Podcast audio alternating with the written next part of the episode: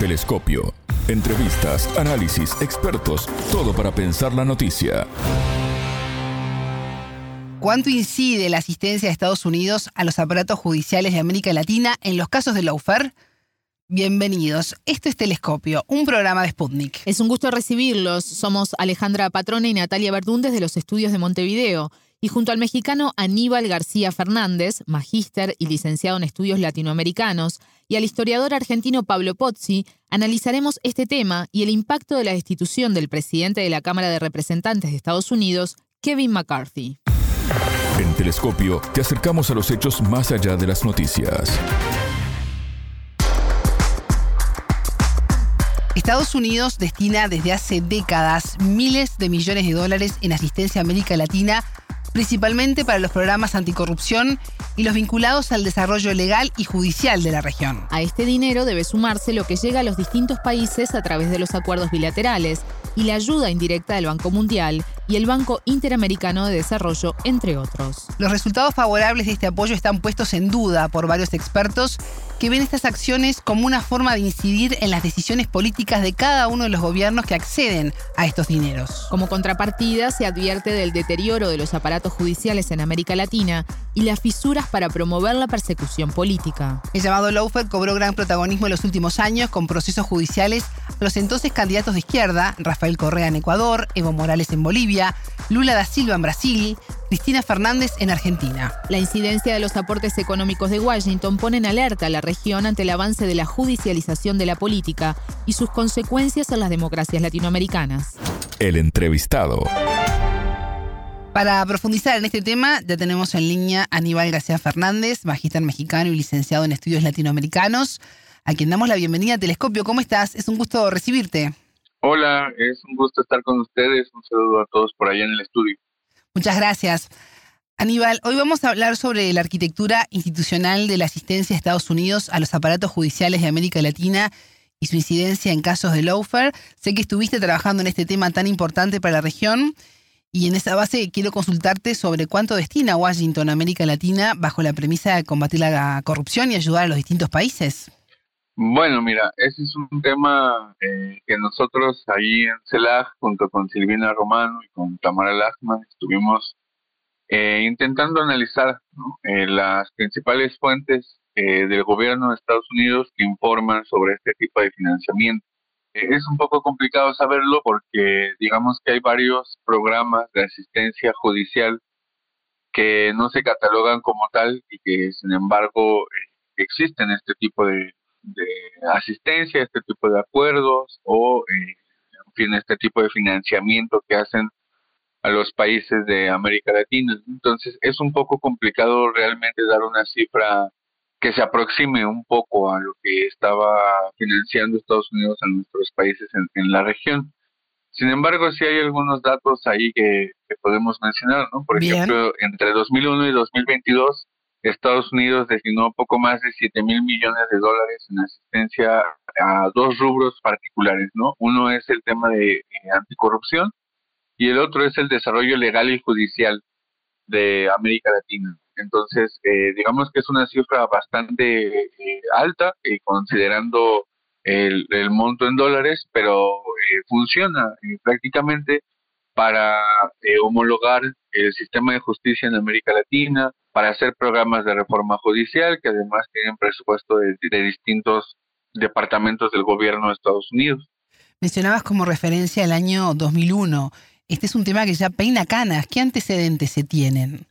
Bueno, eh, mira, hay varios antecedentes ahí en este tipo de aspectos, ¿no? Nosotras rastreamos ahí eh, desde la década de los 80, digamos que hay una primera fase de modernización de eh, los programas de justicia eh, hacia América Latina, en un programa de, de, modernización hacia el Poder Judicial en la región, y que también está aparejado con, en varios países de la región también, con eh, la vuelta a la democracia y en otros con la instauración del neoliberalismo en la región. Entonces, eh, son dos procesos que van en paralelo y continúan después en la década de los 90 y ya hacia el 2000 digamos que esto ya es una, eh, una asistencia que ya tiene eh, por lo menos 20 eh, años de, estar existiendo, de estar preparando a no solamente esto que les comentaba, de homologar el, Poder Judicial, sino también de preparar a la, gente que está dentro del Poder Judicial, o sea, a jueces, a fiscales, que forman parte de, nuestros sistemas de justicia. Mencionabas eh, al principio lo difícil de cuantificar el dinero que se destina por parte de Estados Unidos, un país que tiene varios brazos que muchas veces accionan bajo sus deseos, como por ejemplo la OEA, el Banco Mundial, el Banco Interamericano de Desarrollo. Eh, ¿Qué se sabe de la incidencia indirecta de Estados Unidos por, por esta vía multilateral? Eh, bueno, eh, mira, justamente estos tres organismos que acabas de mencionar, el Banco Mundial por un lado, el Banco Interamericano de Desarrollo y la OEA, tienen distintos programas que tienen que ver con reformas judiciales o con apoyo a sectores muy puntuales dentro del Poder Judicial. Por ejemplo, el Banco Interamericano de Desarrollo tiene ahí programas de fortalecimiento para la Contraloría General, por ejemplo, en el caso de Paraguay, o eh, tiene programas también que tienen que ver con el sistema de administración de justicia penal en el caso de Perú, y así eh, hay otro tipo de programas que hay en, en la región y que están apoyados por el Banco Interamericano de Desarrollo o el Banco Mundial, que tiene también un gran programa a nivel regional que es el, eh, de reforma judicial en América Latina. En el caso de la OEA, eh, digamos que ahí eh, hay dos grandes rubros. Uno son los tratados multilaterales de cooperación judicial y el otro son los planes de cooperación multilateral. Digamos que estos dos grandes rubros son los que concentran los esfuerzos que tiene la OEA para modernizar al Poder Judicial o para hacer reformas al Poder Judicial. Recordemos que tanto el Banco Mundial como el BID, como la OEA, eh, tienen un amplio financiamiento de Estados Unidos. En el caso de la OEA, eh, Estados Unidos aporta un poquito más del 60% del financiamiento total que tiene esta institución a nivel regional.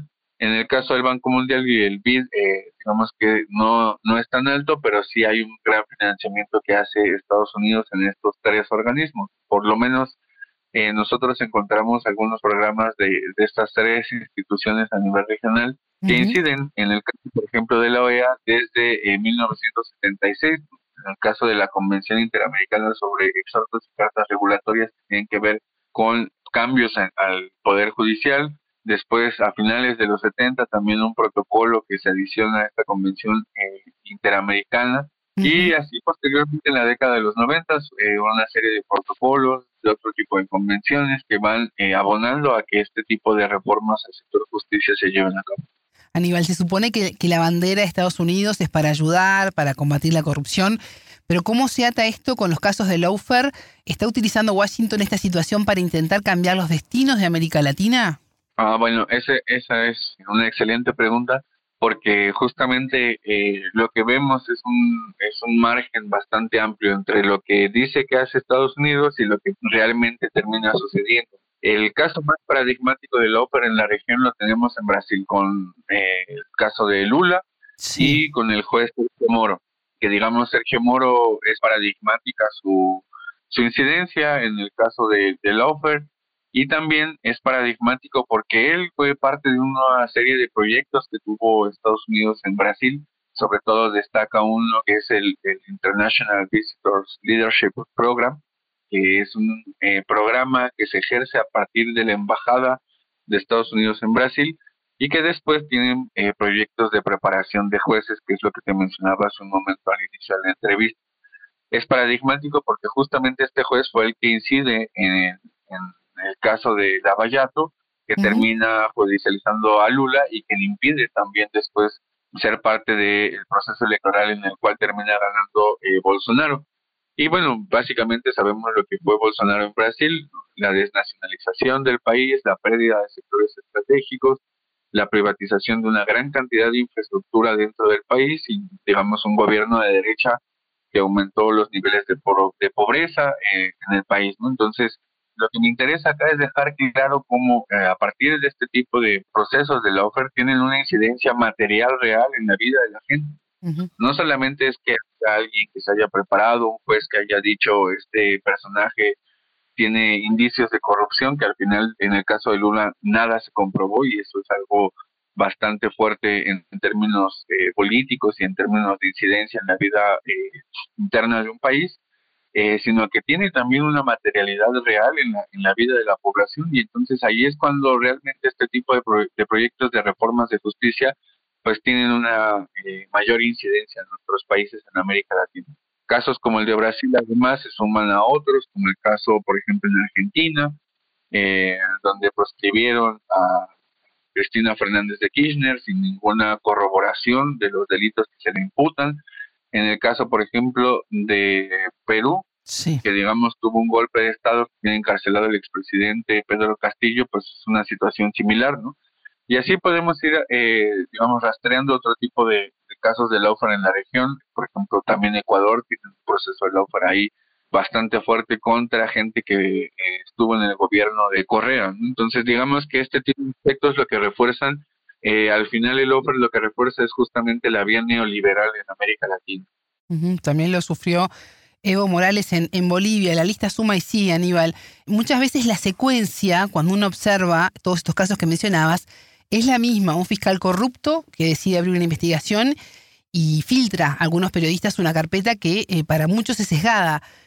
¿Cómo se detiene esta rueda que ya gira y que muchas veces se alimenta del desencanto de la población y los partidos políticos?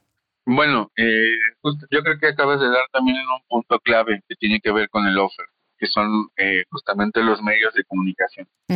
No hay offer que sea viable y que sea posible sin los medios de comunicación. Eh, digamos que la pata comunicacional es una, es una pata bastante amplia y bastante fuerte en el sentido de que va manufacturando el consenso de la gente. ¿A qué me refiero con eso? A que va creando la percepción de que tal personaje puede ser corrupto o tuvo escándalos de corrupción y que eso es imposible en la administración pública. Van eh, quitándole eh, base social también a partidos políticos o base social a líderes políticos que casualmente terminan siendo políticos de izquierda. Sí. Entonces, este, la, la, rueda que tiene que ver con el offer y con los medios de comunicación eh, se va también, eh, digamos, haciendo más, más grande esta bola de nieve con eh, filtraciones que hacen periodistas que no sabemos de dónde viene la información o nunca dicen de dónde la obtuvieron y que después resulta que es información que, que digamos, tiene una originalidad no en nuestros países únicamente, sino también en información que es filtrada en algunos casos en otros países, ¿no? Entonces, esta, esta parte comunicacional es sumamente importante porque van, van viabilizando la posibilidad del offer. Eh, cuando los medios de comunicación repiten constantemente que tal personaje es corrupto, que tiene indicios de corrupción y van repitiendo en el tiempo constantemente esto, al final cuando se hace el juicio, pues la, la mayoría de la gente lo va creyendo y eso es algo que, eh, digamos, no es nuevo. Hay manuales de comunicación al respecto que, dicen este tipo de, de, estrategias. Y en el caso del offer es muy evidente en, estos casos que habíamos mencionado, en el caso de Lula, en el caso de Correa, en el caso de Evo Morales también, ¿no? en fin, eh, líderes de izquierda que, que han, han sido judicializados. Aníbal, hablabas eh, del impacto del lawfare en la gente. Pero ¿cuál es el, impacto que tiene esta judicialización abusiva en las democracias latinoamericanas? Bueno, eh, uno de los impactos que digamos, hemos estudiado ahí con Silvina Román, que es directora del Observatorio de la de CELAG. Ahí en, la página de CELAG pueden encontrar más información al respecto. Es justamente eh, el tema de la antipolítica. O sea, la forma en la cual el offer, eh, además de esto que platicábamos, incide también en la percepción de la sociedad en líderes políticos o en partidos políticos, tiene también otra incidencia en el, en el aspecto de que la política no sirve para transformar a nuestros países. Y eso es sumamente grave porque entonces la gente dice, termina diciendo algo que no sé si en el caso de Sudamérica sea igual, pero al menos en el caso de México es muy común que haya gente que te diga que la política no sirve para nada y que hay políticos que en el país, que son todos iguales, ¿no? Y entonces cuando tienes estas dos matrices de opinión en la población, claramente hay un problema, ¿no? Porque la política, eh, en su forma de verlo, no incide en la vida social, no tiene sentido votar, no tiene sentido ejercer el derecho al voto, tampoco tiene sentido organizarse o ser parte de un partido político y ahí es cuando, eh, digamos, las consecuencias del lawfare terminan siendo una antipolítica, o sea, no hay forma de que la política sirva para cambiar el rumbo de nuestros países o para mejorar la calidad de la población. Y ese es uno de los aspectos eh, más graves eh, que tiene el offer en, América Latina. Aníbal García Fernández, magíster mexicano y licenciado en estudios latinoamericanos. Muchas gracias por estos minutos con Telescopio. No, muchas gracias a usted y un saludo. Otro de los temas que analizaremos en Telescopio es la destitución del presidente de la Cámara de Representantes de Estados Unidos, Kevin McCarthy, que ya dejó suspendido en el aire el desafío de quien lo sustituirá. Los congresistas están en pleno debate, pero ya surgieron varios candidatos para asumir el cargo. Su postura sobre la ayuda a Ucrania, un asunto relevante para Estados Unidos, puede afectar las acciones del gobierno. Sobre esta situación consultamos al historiador argentino Pablo Pozzi, experto en Estados Unidos. Voces expertas. A ver, Estados Unidos es una especie de Roma antigua donde realmente lo que pasa puede tener múltiples significados y nunca vamos a ver cómo son las conspiraciones en el fondo. La destitución de McCarthy puede ser, por un lado, una fractura en los republicanos, como también puede representar una forma de que los trumpistas estén disciplinando al partido, golpeando a uno de sus, de sus líderes y tipos más fuertes y poderosos. Por debajo de eso hay una problemática y un descontento bastante grande. Primero por la situación económica norteamericana, que es difícil, la inflación, la decadencia del salario, problemas de empleo, huelgas, etc. Y esto tiene que ver con cuestiones tipo desde la cuestión impositiva, donde los republicanos quieren bajar el gasto del Estado, o sea, léase sobre todo conquistas sociales, pero también quieren eh, reducir el, el aporte a la guerra de Ucrania, o sea, están en contra de gastar plata norteamericana en Ucrania. En esto, la destitución de McCarthy impacta sobre la política exterior porque al no haber aprobado el presupuesto norteamericano, o sea, está aprobado hasta noviembre nada más, hay un corte en la ayuda norteamericana este, importante, digamos. Este, en eso, digamos, el conflicto es más allá de los partidos, o sea, pensemos que McCarthy es derrocado por el voto de la totalidad de la bancada demócrata más ocho republicanos. Los demócratas este, plantean que eso genera caos, si efectivamente fuera así, no hubieran votado la destitución de McCarthy. ¿Es un buen momento para los republicanos? Depende qué entendés por eso. Es un buen momento para Trump o relativamente. Por un lado, su apoyo en opinión pública no hace más que aumentar. Hoy en día calculan que si hubiera elecciones eh, le ganaría Biden, más o menos con cierta tranquilidad. Por otro lado, hay una cantidad de juicios que están avanzando, incluyendo uno que le podría costar una multa de 250 millones de dólares y quitarle buena parte de sus empresas y negocios. Eso, digamos, este, por un lado, como cosa general. En términos globales, esta, no estamos hablando de una cuestión netamente partidaria, sino que hay fisuras en todos lados y en todas las cuestiones asusadas, digamos, por el descontento popular. La, popularidad de Biden no hace más que caer, sea, lentamente, pero caer a pesar de todo. Eh, en síntesis, un momento complejo para Estados Unidos, donde se va revelando lentamente su decadencia, esto sin hablar de dos cosas que son importantes, una, la posibilidad de la candidatura del hijo de, Robert Kennedy, de Bobby Kennedy, a, presidente de la nación, y que no sabemos si le haría perder votos a los demócratas, o sea, a Biden, o eh, le haría perder votos a los republicanos, o sea, a Trump. Este, primero porque el nombre Kennedy, eh, digamos, eh, acerca al sectores progresistas y por otro lado porque el Kennedy Jr es un hombre de derechas con muchas similitudes con el trumpismo, así en, general y, globalmente. La otra cuestión es que el tema de corrupción en el caso de Biden avanza lentamente y muy censurado en los medios, pero avanza.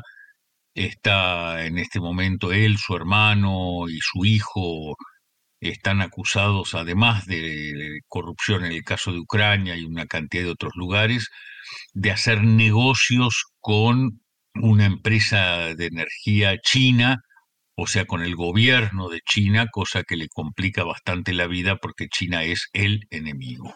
Telescopio. Ponemos en contexto la información. Hasta aquí Telescopio. Pueden escucharnos por spundinews.lat. Ya lo saben, la frase del día la escucharon en Telescopio. Todas las caras de la noticia en Telescopio. Lo que vemos es un, es un margen bastante amplio entre lo que dice que hace Estados Unidos y lo que realmente termina sucediendo. El caso más paradigmático del ópera en la región lo tenemos en Brasil con eh, el caso de Lula y con el juez Moro. Eh, que digamos Sergio Moro es paradigmática su, su incidencia en el caso de, de Laufer y también es paradigmático porque él fue parte de una serie de proyectos que tuvo Estados Unidos en Brasil.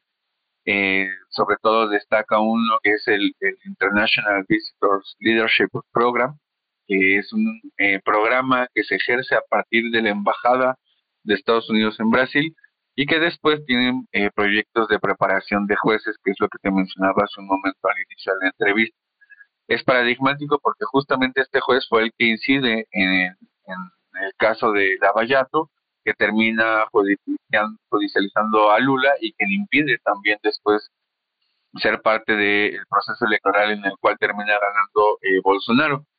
Telescopio, un espacio para entender lo que sucede en el mundo.